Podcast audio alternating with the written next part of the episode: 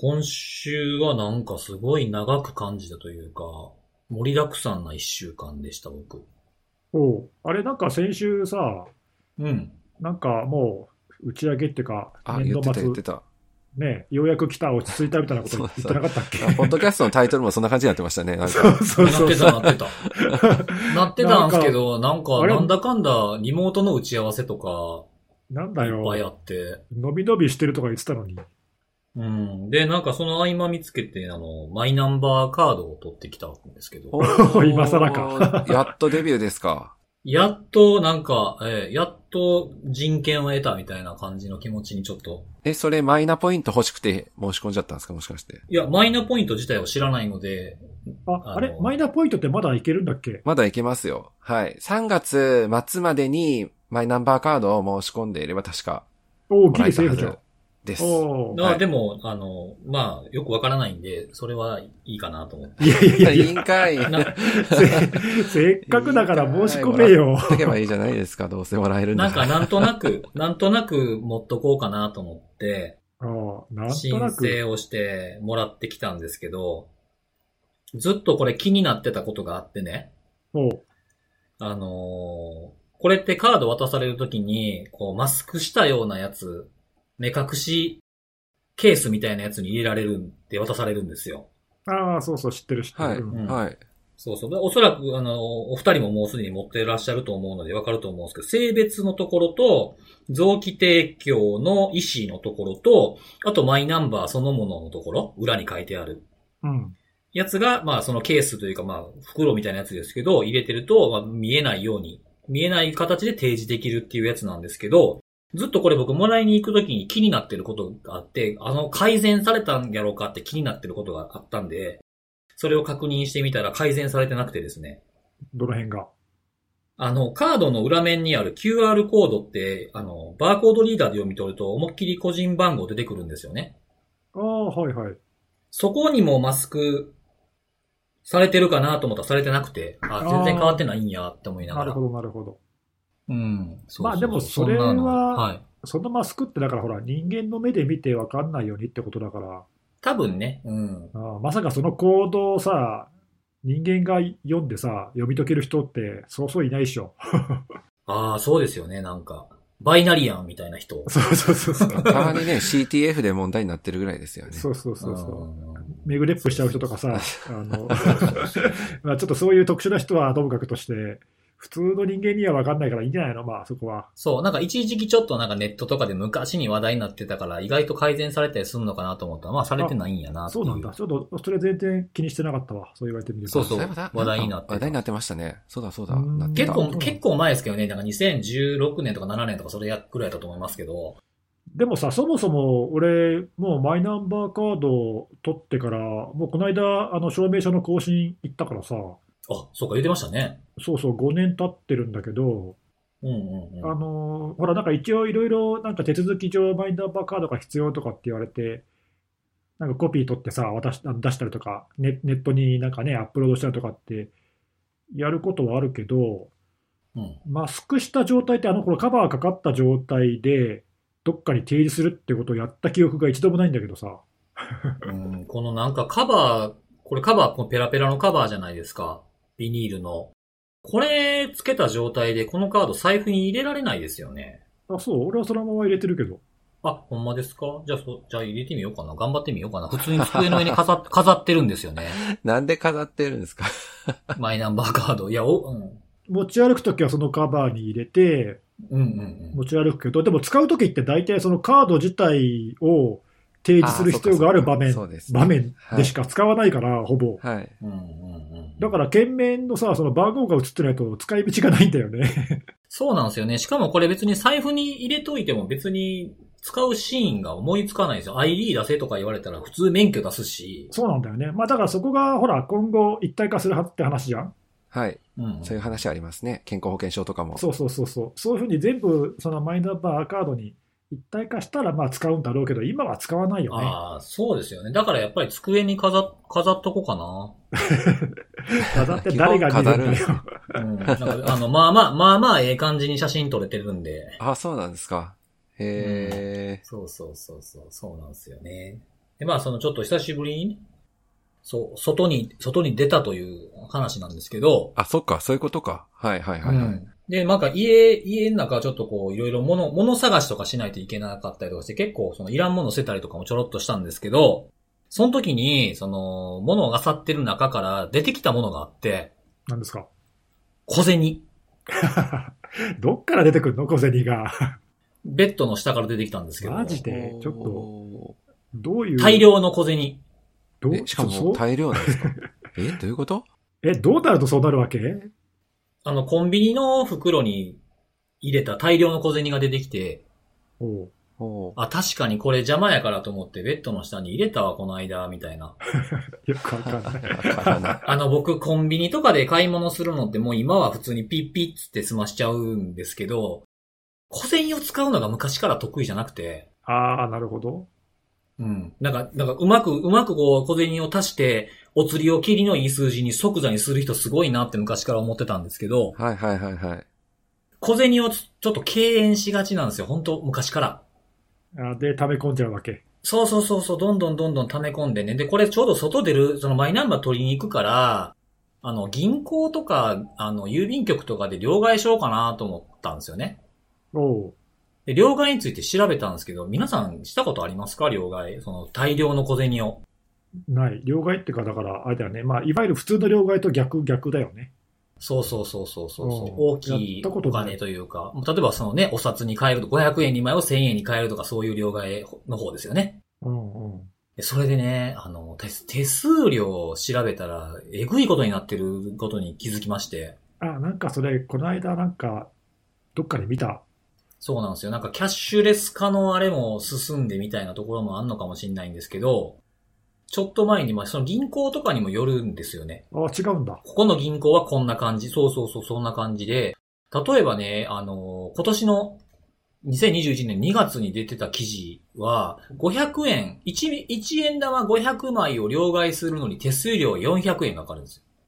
え ?500 円と交換してもらうのに？1円玉500枚を両替すると400円手数料かかるんで、100円になって帰ってくるんですよ。マジで？ある、ある銀行はね。で、もう一個違う銀行を調べたら、11枚から500枚を両替すると、その同じ金種ね、でやると、えー550円かかるんです 赤字じゃん。え減る、赤字減るやつじゃないですか。自分で払そう必要が出出ますね、下手したら。よ。ほんで、あの、501枚以上になると、そっから500枚ごとに550円加算するから、1円玉501枚両替しようと思ったら、手数料が1100円かかる。マジで？あ、じゃあもう、1円とかは無理なんだ。10円とかだったら、なんとか、なんとかなるけど、だから1円はちょっとやばいんですよね。やばいね。そうそうそう。ほんでね、そうなってくると、両替するよりも自分の口座に入れた方がいいやんってなるじゃないですか。ああ、まあそれも両替みたいなもんだよな。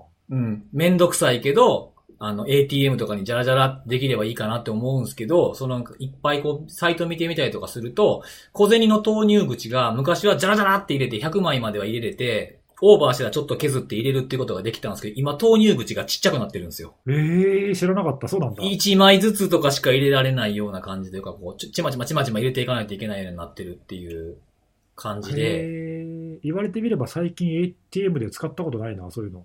そう。だから、ちょっと僕の今手元にある大量の小銭をできるだけ手数料がかからずに両替できる方法が、を知ってるとか言ったら教えてください。もうどっかに寄付しちゃえばそうだよ、そのまま。うん。あ、そうだあそうだ。このまま？いいですね。どっかの、どっかコンビニとの、かね。そうそうそうそう、どっかの募金箱とかにそのままあげちゃえば。確かに、それはいいかもしれないですね。俺も結構もう最近現金使わないからさ、余った小銭とかそのままコンビニのあのレジ横の募金箱に突っ込んじゃうよ。おーそうか。ふるさと納税とかしちゃうか。あ、それもいいかもしれないね。ちょっとそれ小銭でできるか知らないけど。私もちょっと小銭できれば、まあ、寄付、寄付はね、確かに喜ばれると思いますよ。それかもう、もしくはもう僕、あの、夜、夜、夜の、なんていうんですか、夜な夜な、あの、ATM に行って、チャリンチャリン入れようかな。昼間に、昼間に行ったらだいぶ迷惑でしょ、後ろの人とかに。確かにね。小銭って言えば、あの、俺も、あの、日本円じゃないけどさ、前に海外とか行った時に余っちゃうやつがどうしても使い切れなくて、ああ、はいはい。で、ほら、空港とかで今だったら、その、なんか何、あの、荷物取るとことかにありますよね、募金が。そうそうそう。で、それやら知らずにというか、やらずにさ、うん。そのまま持って帰ってきちゃって、なんかいろんな国の効果が小銭がちょびっとずつ手元に残ってるっていう、わかる。僕もそれある。使い道ないわ、これ、みたいな。そうなんですよね。また、また行くときってでも、こんな状況いつ行くのみたいなのもあるし、そうなんだよね。なんか日本円、日本円からその国のお金には変えれるけど、その国のお金を円には戻せないケースとかってのもある、あるらしいじゃないですか。なんか。ああ、なるほどね。うん。まあ、どのみち手数料かかるしね。そうそうそうできるだけ使い切るのがベストだよね。いや、だからできるだけ現金使わないようにと思ってもさ、場所によってはどうしても現金じゃなきゃダメとかあるじゃん、やっぱり。はいはいはい。ある。ね、そうそう。めっちゃある。また、またクレジットカード使うのもちょっと怖いなとかもあったりしますしね。ああ、まあね、確かに。まあ実際俺海外でクレジットカード漏れたことあるしな。もう、すごいですね。なんか、ありとあらゆる事故に遭遇してますよね。そんなことはそ こ、そこまでは言わない。そこまでは言わないけど、あるよ、海外で。うん、ちょっと怖いよね、確かにね。はい。そんな感じの一週間でしたと。お便りが来ております。お便りですか？はい。久しぶり。最近これを出していただけるので、日曜日にこれを予習して、月曜日を迎えるようになりましたということです。の、これって何ですか？これってなんやねんっていうね。セキュリティのこれ。あれやらこれやらややこしいなってことなんですけど、ネギスさんが出してくれてるニュースレターがあるじゃないですか。はいはいはいはい。はい。そのお便り僕も見ました。嬉しくて、あの、返事しちゃったけど、ありがとうございます、みたいな。そうそうそうそう。こういうのが。いや、役立ってますよ、この嬉しい。機能ね。そう、毎週なんかね、いや、あれ、あれ以来、なんか勢いついちゃって、まあ、しばらくやってみるかと思って、収録の時にいつも収録前にっていうか、土曜日にうん。1週間分まとめて作って、うんうんうん。うん、で、収録終わった後、ちょっと見直して、追加したりとかして、日曜日に出してるんだけど、なんかね、もう自分のあのまとめにもなるし、うん。もともと1週間分、なんかエヴァーノート振り返りとかやってたから、それをアウトプットする形でね。うん、その延長で軽くできるし、まあいいかなと思って。はい。そうですね。はい。あとあの、ちょっと前のやつのお便りなんですけど、これ、文明の利器は漢字力だと思ってましたっていう方がいらっしゃいました。おお、いたか。やっぱり、やっぱりいるんですよ。全然、そう、恥ずかしくない。そういう。いや、もう、イスローと力でいいよね、本当に。わかりやすくていいですよね。わかりやすい。だって、力ってあの言葉だって、それ以外で使わないもん。あと、力、そうですよ。あの字は使わない。まあ、あの、力の方の力はね、あの、長州力とか竹内力とかもいるわけですから、前も言ったよ、それを。竹内力は初めて言ったかもしれない。再利用しないでください。で、あとはですね、あの、セキュリティのあれを聞いてる影響が50代の先輩との会話の中で出てきたハンサムと いう単語がランサムに聞こえてドキッとしたという。空耳か。これわかるわかる。うん、これね、逆バージョンも昔あって、あの、ランサムウェアがまだまだそんなにメジャーになり、なってなかった頃だいぶ昔？に、そう、だいぶ、まあ、だいぶっていうことじゃないけど、こう、今ほどじゃなかった頃にね、あの、うちの営業の女の子がお客さんに、あの、ハンサムウェアって言ってましたね。え、それは間違えて？間違えてハンサムウェアって言ってて、僕は訂正せずに横でニヤニヤしてたらお客さんが、その、そのソフトウェア欲しいねんけど、みたいなこと言ってましたけどね。うまいね。ああ、いいな、いいなと思いなハがら。ンサムはいウェアね。まあ、ハンサムって確かにあんまり、あんま言わないか。ハンサムって最近聞かないですよね聞。かないね、言われてみればハン。サムってハンサムって言うとなんかもうアベックとかなんか多分その、そ その時代的なああ、確かに 確かに。なんか、70年代とか80年代とかそういう感じがするな、匂いが。昭和の香りがする。ナウなヤングにバカ受けみたいな感じですよそうだね、そういう感じ、そういう感じ。昭和の感じだね。アベックも聞かないもんね。今、今聞いても意味がわかんないよね、多分。そうそうそうそう。確かに、えって感じだ。はポケモンかみたいなね。そうそうそうそう。い。ね、本当に。そう。であと最後、最後のお便りなんですけども、えっ、と、セキュリティのあれにもゲストで参加してくれたお二人が、なんと、ポッドキャストを始めたそうです。えー PKI と雑談なんていいね。こういうマニアックな感じ好きだなという、あの、まさふみねぎしさんという方からのツイートで。俺だ、それ。そう、あのー前にね、あのこのポッドキャストにも出ていただいた、えー、ひとみ木村さんと、えー、ゆりかさんですね。が、えー PKI の話をするポッドキャストで、一口 PKI というのを始められて、ね。えー、なんか過去文とかが、なんか過去の文あったけど、まあ、公開でババーンとみたいな感じで出した感じなんですかね。ね。そうそツイートで出してたんで。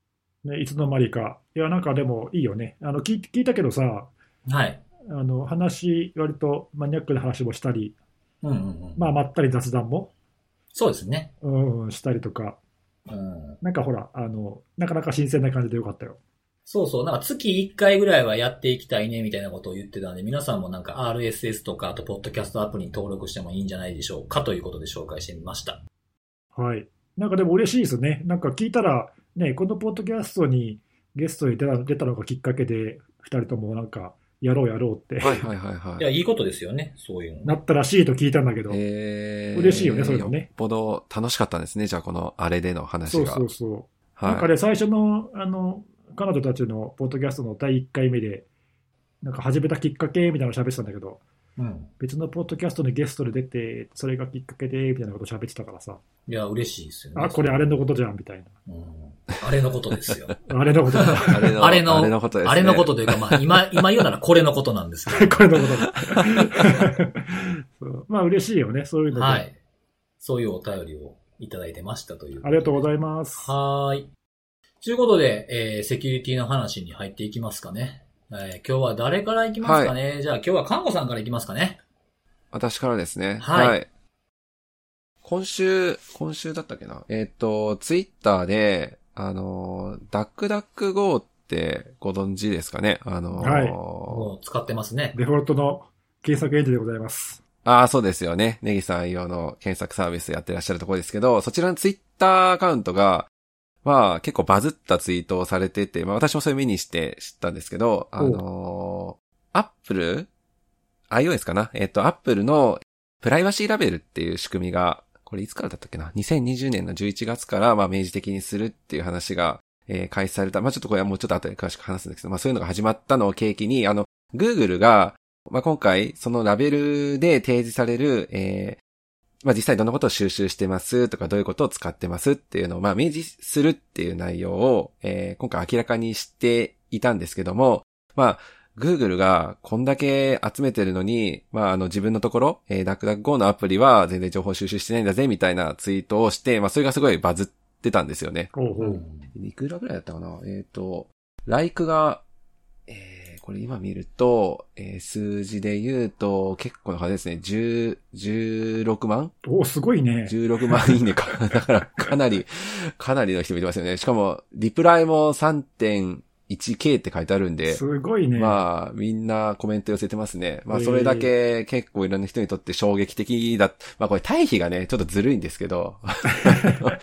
まあね確かに、ね。こんな、はい。まあ、全然お年とか集めてない割に Google がやっている Google アプリとか Chrome とかのアプリはこんだけ収集してるんだよみたいな、なんかそれすごいわかりやすいので、まあそれが、うんまあ、受けたんでしょうけどね。まああの、それがすごい話題になって、で、私、あの、このプライバシーラベルって、全然し、あの、詳しいとこ知ってなくて、あ、そんな仕組みあったんだなと思って、で、これ簡単に使えるんですよね。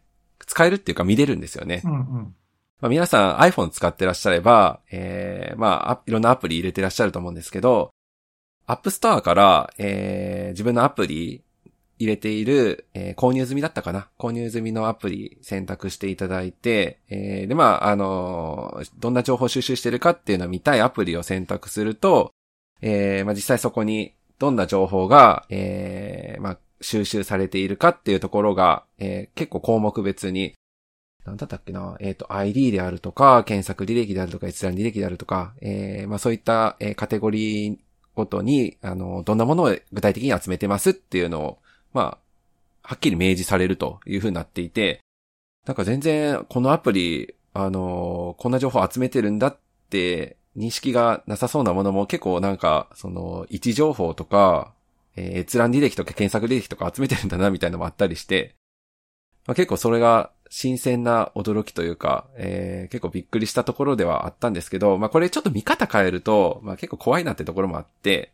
まあやっぱりアプリとかは、えー安定した動作を、なんていうか担保していくために、まあやっぱりクラッシュレポートとかはやっぱり送ったりはするってことはあると思ってて、で、そういった内容を送信してますよっていうところもしっかりやっぱり書かれてはいるんですけど、まあこれ詳しくない人から見たら、なんでこのアプリ、あの、いちいちこんな細かい情報を送ってるんだろうっていうふうに、まあ、まあ誤った認識をされる可能性もあるなと思ってて、まあなので、あの、ちょっとこの辺、まあ確かにわかりやすい視覚化された見せ方っていう仕組みが今回、あの、て、まあ今回というか、2020年の11月から過去のアプリに関しては、それ以降アップデートがされれば、あの、提示されるっていうことなんですけども、うん、まあ、あの、その提示された内容を見ていただく際に、まあ、あの、その辺は一つ意識した上で見ていただくっていうのがいいのかなとは思ったんですよね。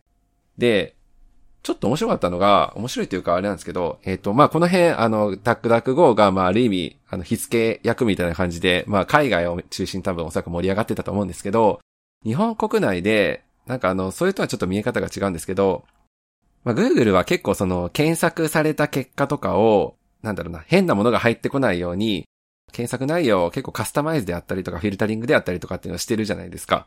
うんうん、で、えー、ダックダック GO の場合は、まあ、そこまで強力な検索結果の精査とかをやっぱり Google と比べるとやってなかったりもするので、特定のキーワードとかで検索をすると、なんか真実が見えるみたいな。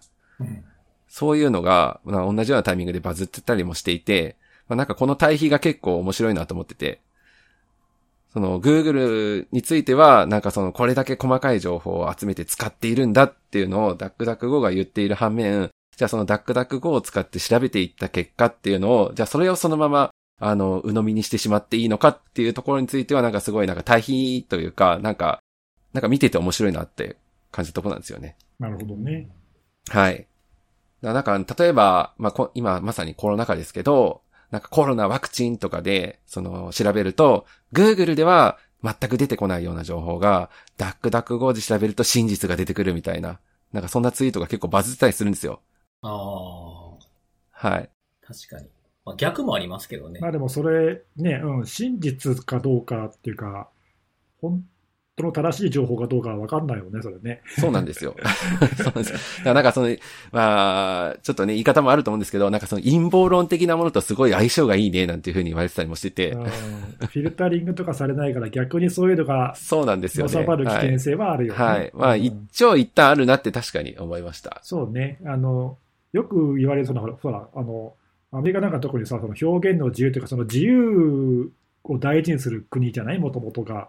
はい。だから表現の自由って彼らにとってはものすごい大事だけど、それがちょっとね、行き過ぎちゃうと、ね、そういう差別的な表現だったりとか、はいはいはい、はい、そういうのも含めて、じゃあ憲法で保障されるかっていうと、それはどうなんだみたいなね、話とか、結構そこってすごいこう地雷っていうかさ、あの向こうでもそこは結構議論が分かれるところで、うん、なんかそういう難しさをはらんでるよね、その何でもかんでも介入しない方がいいっていう極端な人と、いやいや、それで、ね、そういう差別的なのがなくなって、えー、安全だったらいいじゃないかっていう人と、まあ、なんかいろんな人がいるからね。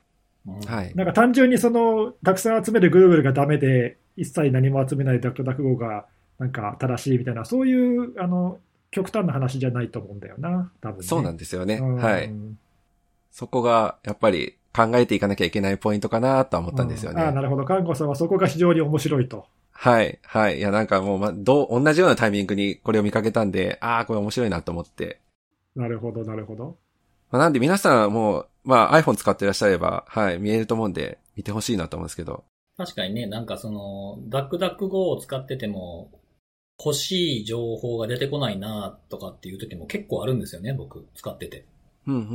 で、まあそういう時はもう Google で検索したりとか、あとはまあ検索オプションとかは、やっぱ Google の方が優れてるんで、そっちの方が使いやすかったりっていうのはあるんで、まあ僕は使い分けてはいるかなってところですね。そうだね。そうですよね。そうそう。まあ多分それどんな、どんなものでもそうですよね、多分ね。今回俺あの、陰謀論じゃないけど、Google が、確か3、4ヶ月アプリをアップデートしてないんだよね、これね。なんか、噂に、噂レベルですけどね、それは、ね。そうそうそう 本当かみたいなのありますけど。で、そうそう。で、この新しいアップルのあの規則によると、このプライバシーラベルをちゃんと明示しないと、App Store にアップできないから、はい。だからそれが嫌で更新してないんじゃないかとかね、なんか で、ね、ほらやっぱりみたいなね、これで更新してさ、言われてるじゃん、なんか、ほらやっぱりみたいなね、言われてて。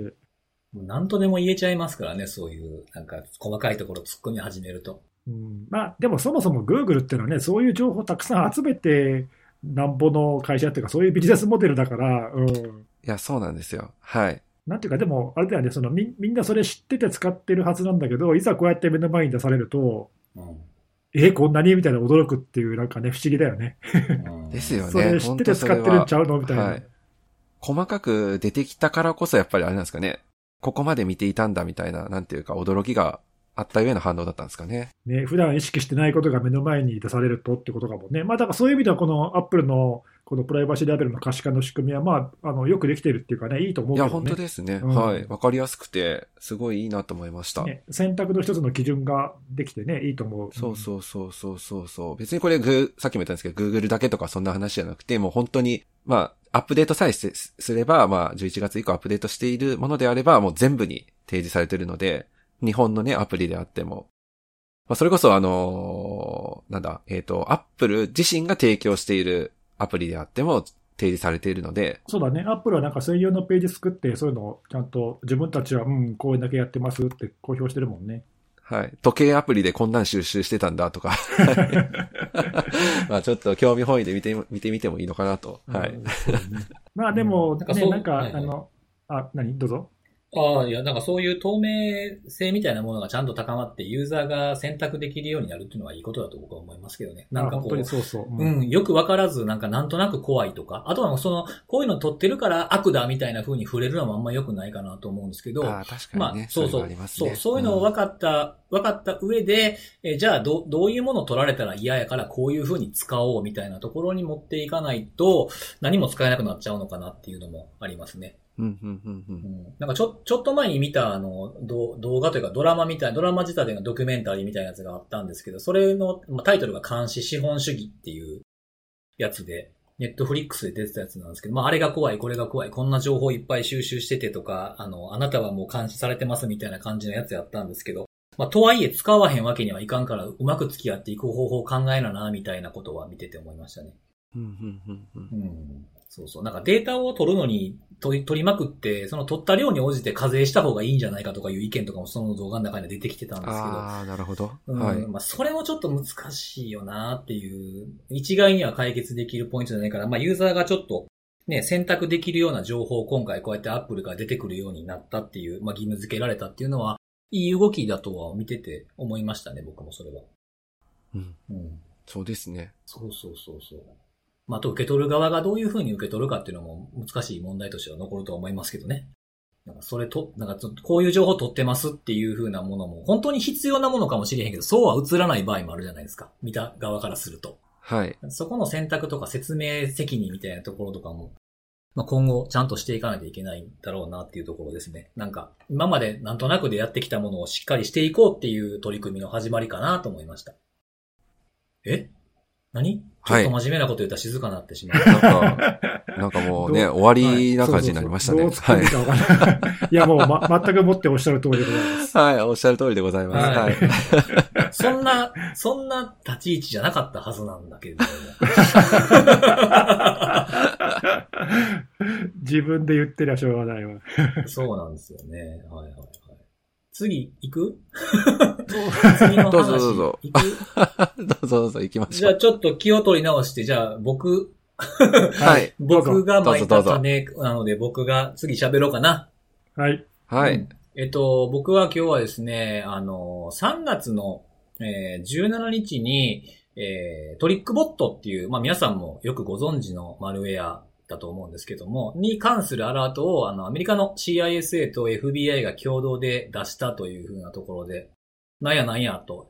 まあトリックボットなんてもう結構ね、2016年ぐらいから活動しているやつなので、今出すのはなんでなんやろうと思って、改めてこう、興味をちょっと引いたので、ちょっと調べてみたぞというお話なんですが、なんかどうもあの、北米でトリックボットを使った、その、スピアフィッシングキャンペーンによる、その、継続的な、まあ、あの、ターゲッティングを観察していますみたいなことがレポートには書いてあったんで、それによる注意喚起だと思うんですけど、まあトリックボットって何かっていうと、まあ出始めの頃は、あの、金融関係の銀行とかですね、あの、の情報を盗んで、まあお金を取っていくっていうバンキング系の、banking trojan とかいうふうに言われる、まあバントロみたいなやつですね。えー、略してバントロ。バントロ一丁みたいな感じの名前やな 誰誰も言ってないです。言ってないな。僕しか言ってなかった。はい。というふうなやつなんですけど、まあその、ちょっと前まであの、すごい盛んに動いててテイクダウンされたのも記憶に新しい Emotet と同じくですね、いろんなこう、モジュールが追加されていってですね、いろんな、そのいろんなことができるマルウェアに進化したやつなんですけれども、あの、使われた例とかだったら、あの、3段階の攻撃みたいなやつとかで、一番初めに、あの、エモテットが入ってきて、で、トリックボットが入れられて、で、そこから別のまたマルウェアが入ってくる。まあ、有名どころで言うと、リュークとかですよね。ランサムウェアのリュークとかが入ってくるみたいなように使われていると。で、まあ、その、ログイン情報とか金融関係の情報を盗むだけじゃなくて、そういった感染させた基盤を、まあ、いわゆる APT グループっていう国家背景にあるような、まあ、APT グループと言われるような人たちとかに貸し出したりとかいうふうに、どんどんこう、2016年から活動を始めて、まあ、多岐にわたるようなものに進化を遂げたと。で、さっきあの、リュークのドロッパーになるっていう、まあ、後からそのトリックボットを経由してリュークが入ってくるっていうふうなことって結構いろんなメディアとかでも取り上げられて有名なんですけど、まあ、いろんなレポートを見てみると、えー前回も紹介した、あの、 Group-IB のレポートにもあったんですが、 Ryuk だけじゃなくて、 Conti とか、えーあと REvil、あとは、えーランサム X ですね。 RansomEXX とか。これも、あの、 Trickbot 経由で入ってくるというふうに言われているランサムウェアだと。で、あのー最近その Emotet っていうのもあったんですけど、まあ、テイクダウンされたと。で、まあ、ポスト Emotet って何やろうなとかっていろいろ考えたら、ちょっと前に、えーまあ、日本語対応のメールで送られてくるというふうな ISDID っていうのもあったかと思うんですけど、それをですね、ISDID とエモテットと、えー今回僕が気にな、気にした、えートリックボット。この3つを全部あの、アタックのフレームワークに落とし込んだやつを対比してみるってことをちょっとやってたんですよ。おうんで、やったのが、それぞれ、はいはい。あ、ごめんごめん。前に、あの、去年ね、みんみんなでやったセミナーで、エモテットとアイスと ID については、なんか比べて、なんか議議論したこと一回あったよね。そうそうそうそう。それの、あの、シートをちょっと使ったというか、まあ、あの、トリックボットとかだけがやってることもあるので、ちょっと表を作り変えて、やってみたんですけど、ほう。それぞれの3つのアイスダ ID、エモテット、トリックボットでバラバラに作った後に、えー、まあ、アイスダ ID とトリックボット、えーエモテットとトリックボットっていうのを、えーくっつけて、あの、色を分けて、えー例えばアイスダ ID しかしないこと、えートリックボットしかしないこと、両方がすることみたいな色分けしてこう、表を作って見比べてみたんですよ。ほう。うん。で、見てみたら、その、やっぱり、こう、それぞれやっぱ相性いいなっていう感じというか、あの、得意なところが異なってるっていうのがやっぱり見て取れたなっていうところですね。ああ、被ってるわけじゃないんですね。被ってるところももちろん、あの、あるにはあるんですけど、あの、やっぱりこう、まず先見部隊として入ってくる、例えばアイスド ID、エモテットっていうのがあって、エモテットは結構進化してるんですけど、アイスド ID ってそんなに言うほど多くのことやらないんですよ。なので、アイスド ID が入ってきてからトリックボットを入れることによって、やれることがやっぱり増える。で、その、あの、アタックのフレームワークって、その、攻撃の段階ごとに、例えばイニシャルアクセスだとか、実行とかってあったりとか、あとはどういうふうにこう、防御を回避するかとかっていうフェーズごとに、えー説明をつけてくれてるじゃないですか。で、それで、あの、 Trickbot はやっぱり、あの、 credential、認証情報を盗むということと、あとは discovery ですね。ネットワークとかドメインとかファイルとかリモートのシステムとかを discovery する、発見するっていうところにすごく長けてるので、2, 二段階目に入ってくるという意味では、やっぱりすごい優れてるなっていうふうに思いました。おさっきね、言ってたけど、ね、モジュール化されててすごい、あの、高機能っていうか多機能だから、うん。まあなんかそういう使い分けに向いてるんだろうね。そうそうそう。なんかそういうところもあって、例えばその防御を回避するとかっていうのも、やっぱ中に入って、できるだけ見つかりにくくするっていうようなところで言うと、ツールとかの変更機能っていうふうなところが紹介されてたんですけど、Windows Defender を無効にするとか、うんうん。あとは、あの、コードサイニングが付けられてるとか、回避するっていう風なところは結構こっちの方がエモテットやあのアイスダイ d みたいな先行マルウェアっていう風に、ザ先行マルウェアという風に言われるようなものから比べると、あの回避のテクニックは高度かなっていう風に思いました。なるほど。まあ、もし、もしというか仮に、こう、そういう違いがあって、はい。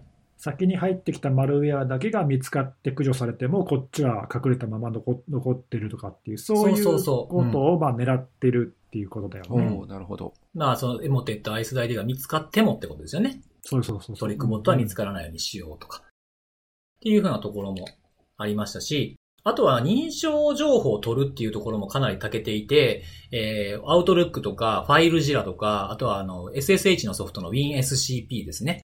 ファイルコピー、えっ、と、ファイルコピーするやつがありますけども、それとか、あと Chrome とかの各種ブラウザー、Firefox とかですね。そういった視覚情報を盗むっていうふうなところがすごい、えー高機能で、これってどうなんかな？パスワード管理ソフトとかっていう風な別のものに入れておくっていうのが一つの対策になるかもしれないですね、こういうのは。なるほどね。入られたとしても違うところに置いてあるとかっていう風なところ。あとはね、この3つ比べて僕やっぱりすごいな、このマルウェアって思ったところがあって、ちょっと関関心って言ってちょっと語弊があるのかもしれないですけど。この3つを比べたときに、このマルウェアしかやってなくて、これがやっぱり、あの、ブレイクした一因としてあるんやなって思ったものがあるんですけど、アタックのフレームワークのコレクションっていうところあるんですね。これあの情報を摂取したりとか何を見るか何を集めるかっていうふうなところが書かれてあるんですけど、やっぱりね、エモテットだけなんですよ。ローカルのメールに、をコレクションするっていうの。おうなるほど。うん。でこれを使って、やっぱり爆発的に信用させて、へ、あの、もともと使われてたメールを使って送ってたっていう風なところが、このほんとちょっとしたテクニックやけど、この一個が加わるだけで、あれだけ爆発的な日本とかのメディアだと、最強ウイルスなんていう風に言われるぐらいになるっていうのはやっぱ目の付けどころっていうのもあるんやなって思いましたね。うんうん。技術的なところだけじゃなくて。ここはなんか非常に、あの、学びがあったなというふうに思いましたと。いうふうなところですね。はい。ああれだよね、公益側も、あのね、エモデットはまあ相変わらず沈黙してるけど、うん。まあ、そういうそのいいいいところはね、今後の攻撃者がっていうか、別の攻撃者グループがまあ真似してくる可能性とかあるしね。そうなんですよね。あとは一つね、気になったのは、その discovery のところなんですけど、あの、 Emotet と Trickbot 組ませたら取れないのがね、ドメインアカウントは取ろうと取ろうとしてこないんですよ。この ATT&CK だけ見れば。でも、 IcedID はドメインアカウントを取ってて、 Trickbot は E メールアカウント、ローカルアカウントを取ってくるんですよね。うまく綺麗にこう、住み分けできてるんで、この二つが組むっていうのも結構怖いなと思って調べてみたらもうすでに組んでた事例が過去にあるんですよね。うんうん。うん。2018年のフォーティネットの記事に調べてみたら当たって、これなんか、あの、アイスド ID が入ってきてからトリックボットっていうケースもあれば、トリックボットが入ってきてからアイスド ID を呼び込んだっていうケースもあるんですって。えー、逆もあるんだ。そうそうそう。この辺はなんか、まあ、これちょっと想像ですけど、その、なんか、その記事にはね、その前お世話になったからお返しにみたいなこと書いてあったんですけど、でもなんかその、その、例えば、その、提携みたいなことをするってランサムウェアとかでもあるじゃないですか、その、カルテル化してるみたいなものもあったりしますけど、その横のつながりがあったら、まあ、先に入れた方が後を呼び込んで、それぞれのビジネスやっとけばいいや、みたいなことも起こり得るでしょっていうふうに思いましたね。まあ確かにね。うん。なんか持ちつ持たれつみたいな。まあお互いにとってメリットがあるからね、それは。そうそうそうそうそう。お互い協力してやった方が、まあ、そういうかんあのいい関係が築けてれば、その方がいいに決まってるもんね。そうそう。だからトリックボットに感染して、そのトリックボットが先に感染して、じゃあアイスド ID 読んで、で、アイスド ID の攻撃者は別の顧客にそのネットワークを打って、トリックボットの攻撃者はまた別の、えー人たちにそのインフラを打ってっていう風にやったら、狙われる企業からしたら、ね、たまったもんじゃないなと思いましたね。うんうん、もしそうなればですけど。なんでこういう風にこう、なんかアタックのフレームワーク、またこの間のエモテットとアイスド ID の比較ぶりぐらいにちゃんとまた使って見てみたんですけど、まあ結構勉強になりますね。一個自分が興味があった、えーマルウェアでも、えーまあ、攻撃者グループでもいいから、どんな手法を使ってくんのかっていうところに、説明のところにいろんなレポートへのリンクが貼ってるんですよね。その裏付けとなるような、こういうテクニックを使ったよっていうのを紹介してるレポート。それを読んでいくだけでも、かなり知識の幅が広がるんじゃないかなと思いました。入り口としてもしかしたらいいかもしれないです。ハードル高いけど。あとね、このあの CISA が出してるあのアラートっていうか注意喚起の詳しい文章もね、きちんとアタックのフレームワークで整理して書いてくれてるからね、まあ分かりやすいよね、これね。そうですね。あとはなんかあの、CISA が出してるやつとか、スノートの、あの、トリックボットを検出するためのシグネチャーとかも書いてくれてるから、すごい、この1個見るだけでもいい、いい文章出してるなって思いましたね。もっとこういうのが出ればいいのにな。そうね、あの最近だけじゃなくて、前からだけど、この CISA が出しているあの注意喚起の文章、まあ、本当あの詳細にわたっていて、実践的っていうかね、うん。あのうん、スノートのルールだったり、ヤラのルールだったり、あのそういうものを含めて、あとまあその細かい手順だったり、うん。うんなんかね、あのまあ、実際のその、なんていうか、あの現場でやる人が必要としている情報が書かれてるっていう感じで、あのお役所が出すこうふわっとした注意喚起っていうイメージとはちょっと違うんだよね。そう、そうなんですよ確かに。確かにって言っちゃダメですけど。うんちょっと今、腑に落ちました。イメージが悪いかもしれないけど。あの、注意喚起で、これ危ないんで、とりあえず危ないんで、速攻で何とかして、みたいな感じではなくて、それがなんで危ないのかとか、何をしてくるのか、どうしたらいいのかってことがちゃんと綺麗に体系立てて書かれてるんで、素晴らしいなと思いました。そうだね。うん、まあ、あの、そうそう、そういうところがいいなと。なんか見る側の、あの、対処する側の疑問が解消されるような作りになってますね。そうね。まあ、これ多分、あの、ちょっとどういう体制でやってるのかはあんま詳しく知らないけど、うん。まあ、それなりのね、こう、人手をかけてというか、きちんと分析をして、蓄積があってやってるんだなっていう感じだね。そうですね。読み解いていくだけでも結構労力割きますからね、これ。はい。うん。なので、皆さんもちょっとこういうのを見ていただければいいんじゃないかな。この、さっき言った僕の作った表は、あの、ポッドキャストのページにでも貼っとこうかな。おいいですね、それは。ぜひぜひ。いいっすね、それは。うん素晴らしいでなのです。、はい。まあ、貼るか、まあ、ブログに書くかどっちかにします。ああ、ブログ書くのいいんじゃないですか。それをブログのリンクを貼るっていうのが。この公開に間に合わないかもしれない。まあじゃあ、後から、後から更新すると後かでもいいけど。後から更新あ、そうですね。なんか一旦画像だけ貼るみたいな。そうそうそうそう。あで、後からブログ書いたらリンクに差し替えるとか。ああ、そういいですね。ええ、わかりました。ちょっとじゃあ考えてみます。お任せします。はい。ということで僕からは以上です。はい。はい。じゃあ最後、鳥はネギスさんです。はい。お願いします。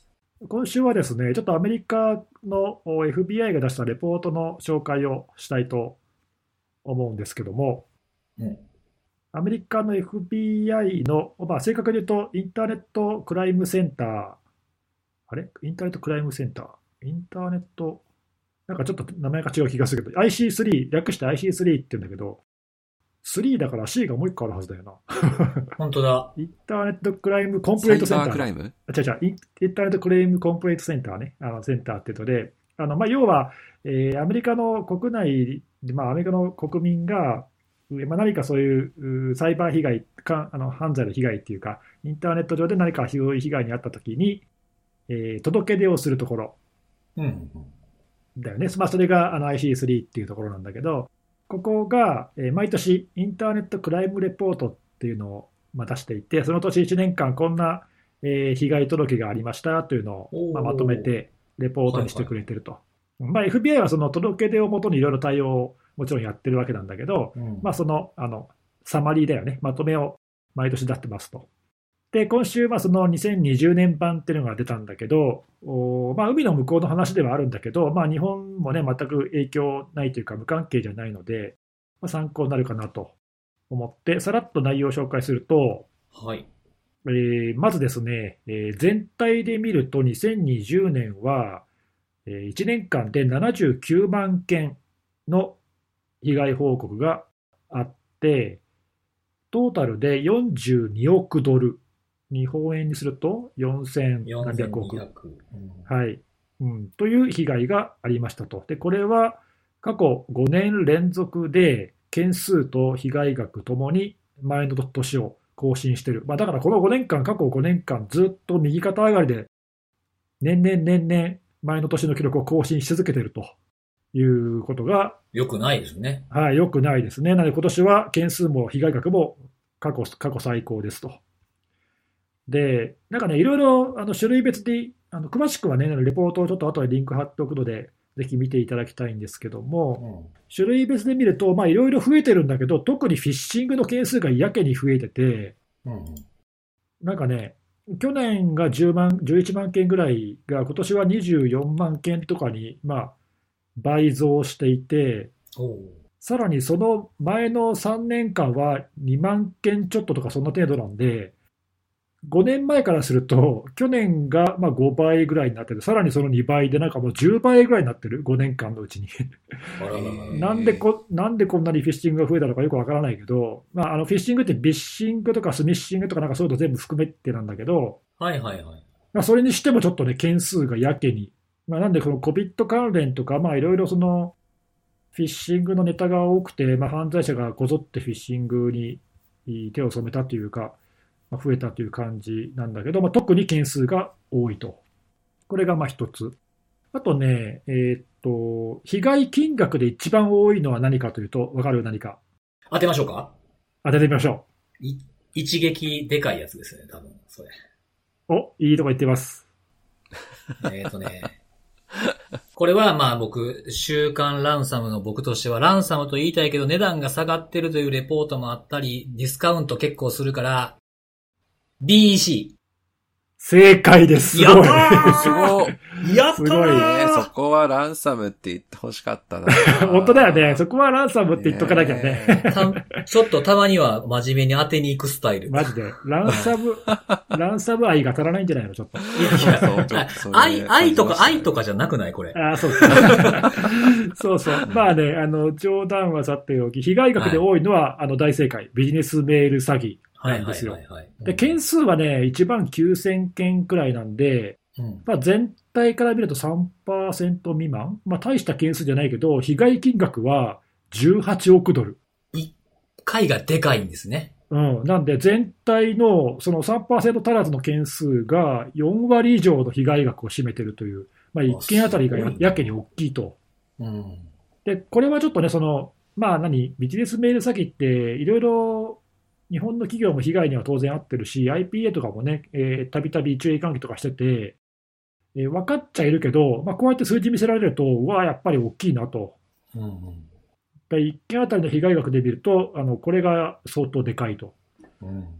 でなおかつ、ほら、前にこれは辻さんがどっか別のところでも言ってたけど、はい。い、あのいわゆるそのビジネスプロセスとか全般に関わる対策が必要な、ちょっと厄介な攻撃じゃない、これは。IT 部門だけの問題じゃないですもんね。そうなの、そうなの。ううんんうん。なんか取引先を先に侵害してさ、そこからのメールをこう割り込んで、正規のメールに割り込んで送ってきて、なんかね、振り込ませるとか、もう非常に巧妙なので、騙されやすいじゃない？なんで、騙された時の金額も大きいし、ちょっとね、これは国内企業もよくよく注意した方がいいなと思いました。まあ、ちなみにね、あの FBI は結構頑張ってて、まあ、件数はそんな多くないけど、その1万9000件のうち1300件余りは、あのまあ、その犯罪者を特定というか、犯罪者を特定じゃないな、えーと、被害があった後すぐに動いて、うん。口座を差し押さえたりとかして、うん。全体、あの本当だったら4.6億ドル被害が出てたはずが、まあ、3.8億ドルはなんか資産の凍結とかに成功してるって言ってるんで。まあ、あの助かったケースも結構あると。うん。うんまあ、なんで、これはだからあの、できるだけ早く気づいて、早く対応することで、まあ、海外の,、ね、あの口座の差し押さえをするとか、まあ、できる場合もあるねということですね。まあ、で悪い面ばかりでもないなと。あとね、今ちょっとついでに話話が出たんで言うけど、ランサムウェアは件数は2400件ぐらいなんだけど、うん。被害金額は意外と少なくって、2900万ドル。2900万ドル。で、まあ、これはあの、あの、何、ほら、いわゆる標的型っていうか、その、 human operated 以外のさ、ばらまきとかも全部含んでるんで、はいはい。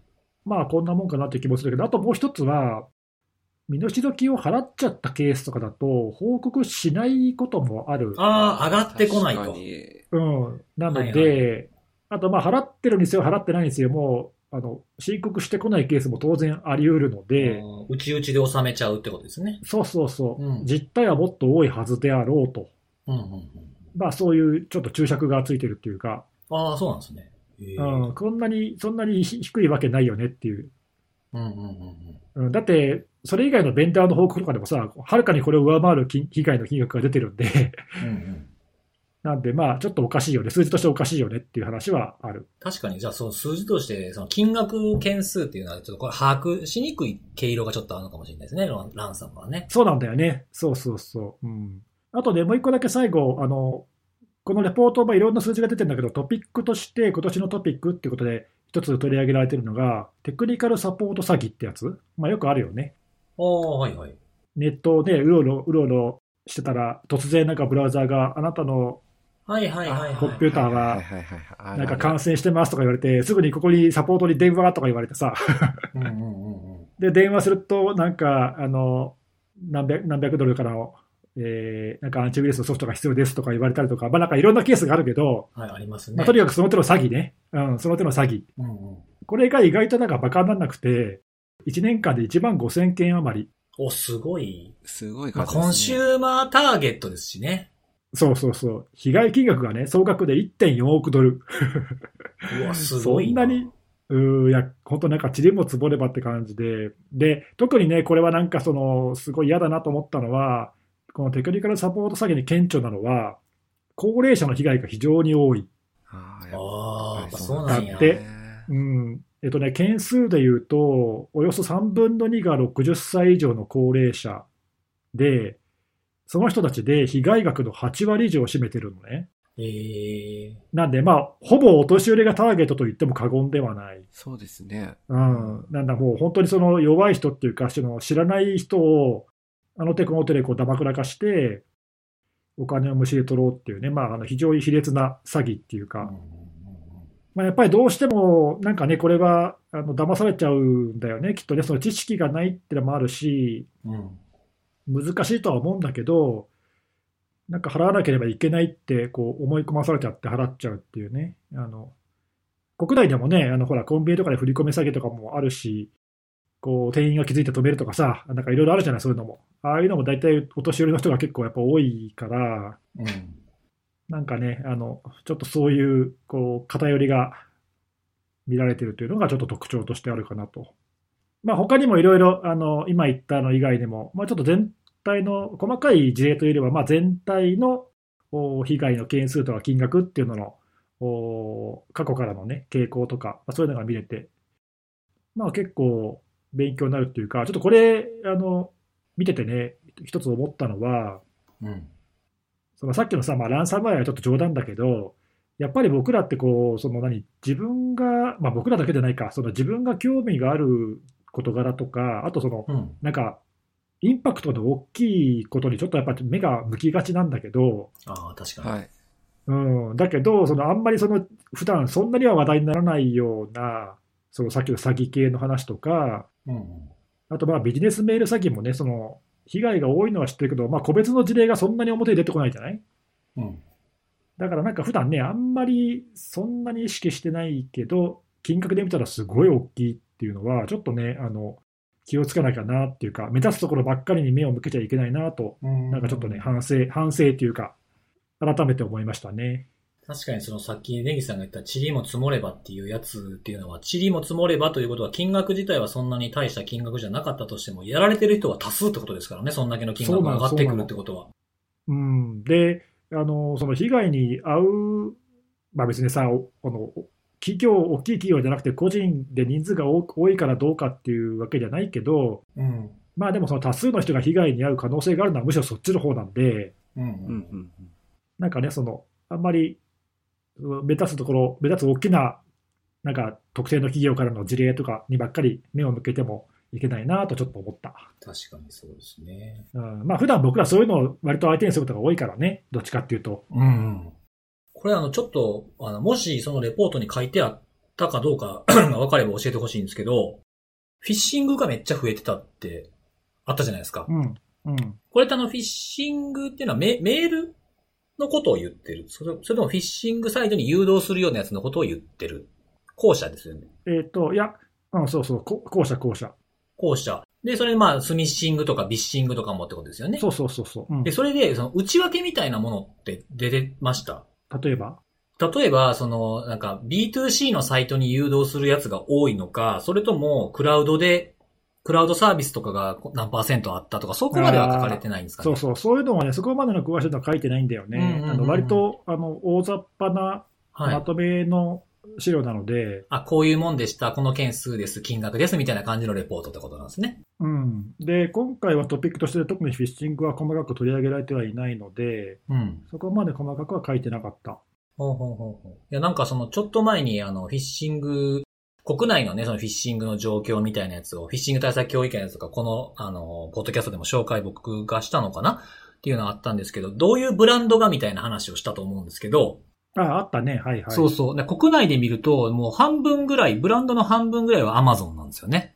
うんうん。で、あと、その、その後は、なんかその、新生銀行系とか、まあ銀行のやつで8割、まあ9割近くを占めてるっていうレポートだったんですよ、年間で。去年。うん。で、あの、別のところの、あの、これ、ベベイドセキュアって読むんですかね、これ。うんうん。うん、ベイドセキュアが出してる2020年の、まあこれグローバルで見てるのと、まあここの顧客っていう風になるから、偏りはちょっと、あの、フィッシング対策協議会とちょっと違う風な出方がするのは当たり前かもしれないですけど、そのトップ20と全然内訳が違ったんですよね。おー、なるほど。それは興味深いね。そうそう。で、あの、ベイドセキュアの方は1位がマイクロソフトなんですよ。おー。で、Facebook、PayPal っていう風になってきて、で、6位が楽天なんですよね。へうー。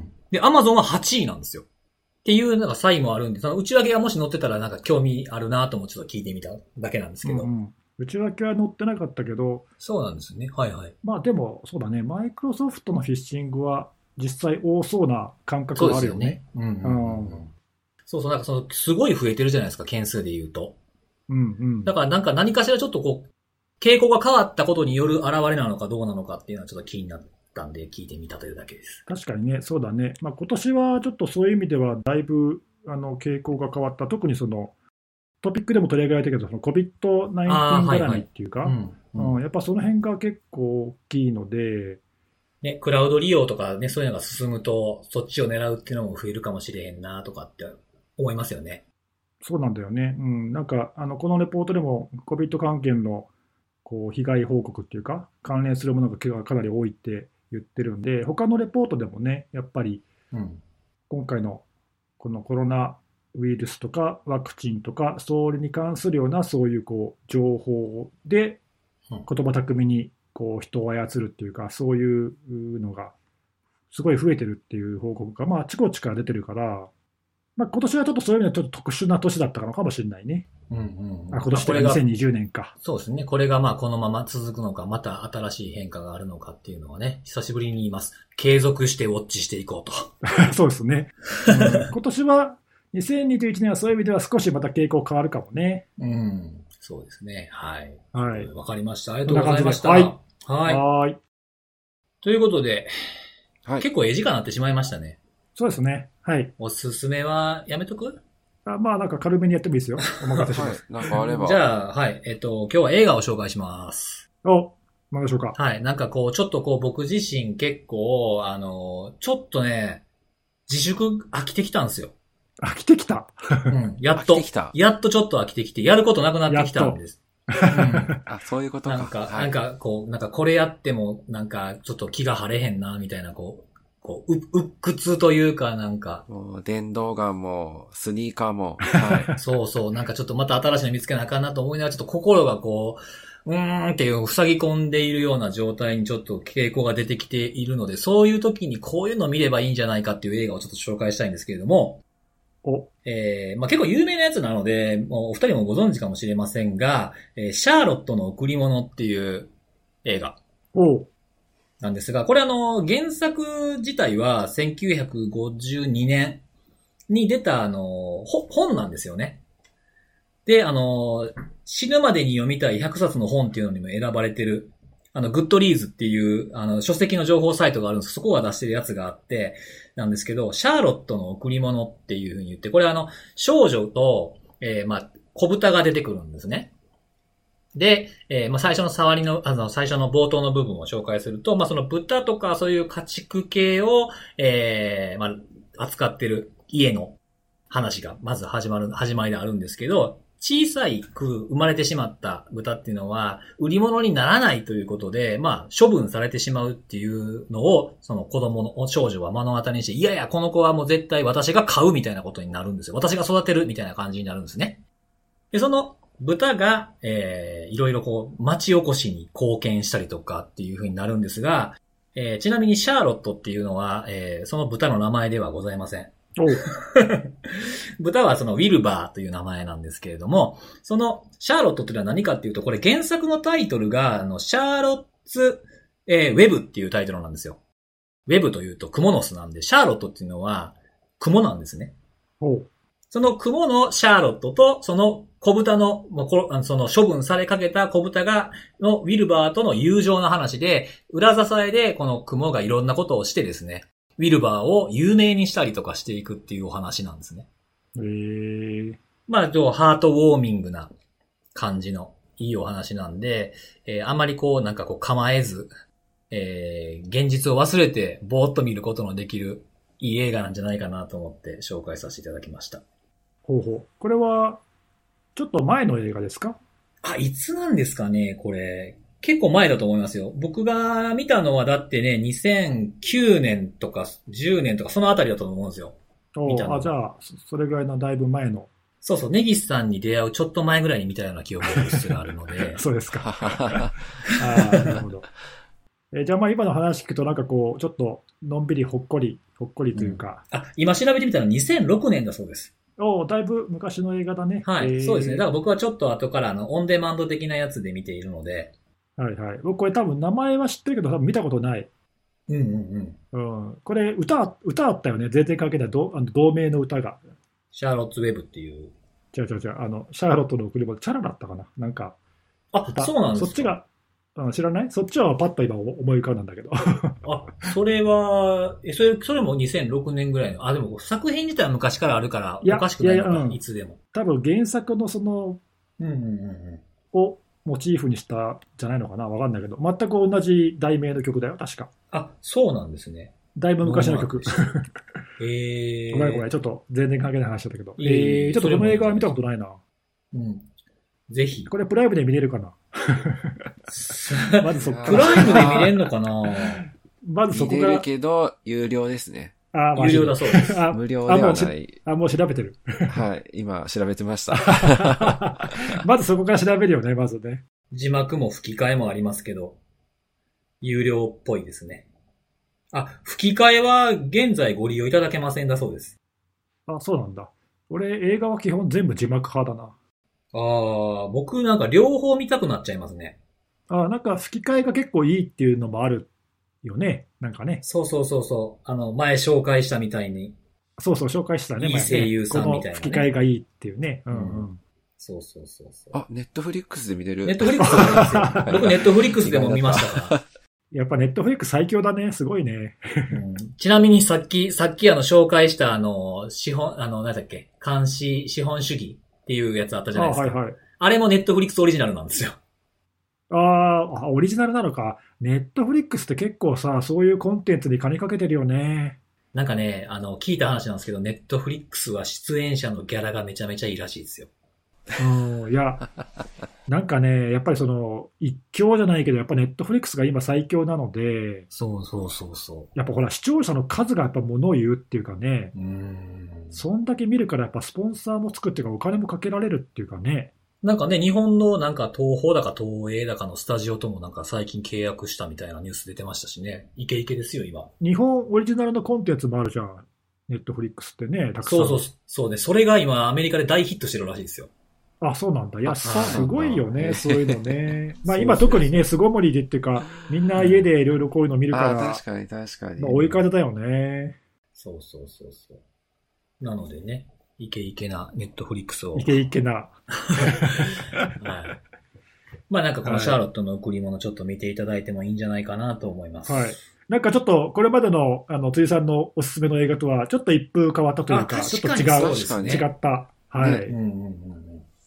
いろんなの見てるんで、はい。さりげなく。さりげなくそういうのもアピールしていこうかなという。はい。ありがとうございます。はい。そんな感じで今日のところはこれでおしまいです。じゃあまた来週。バイバイ。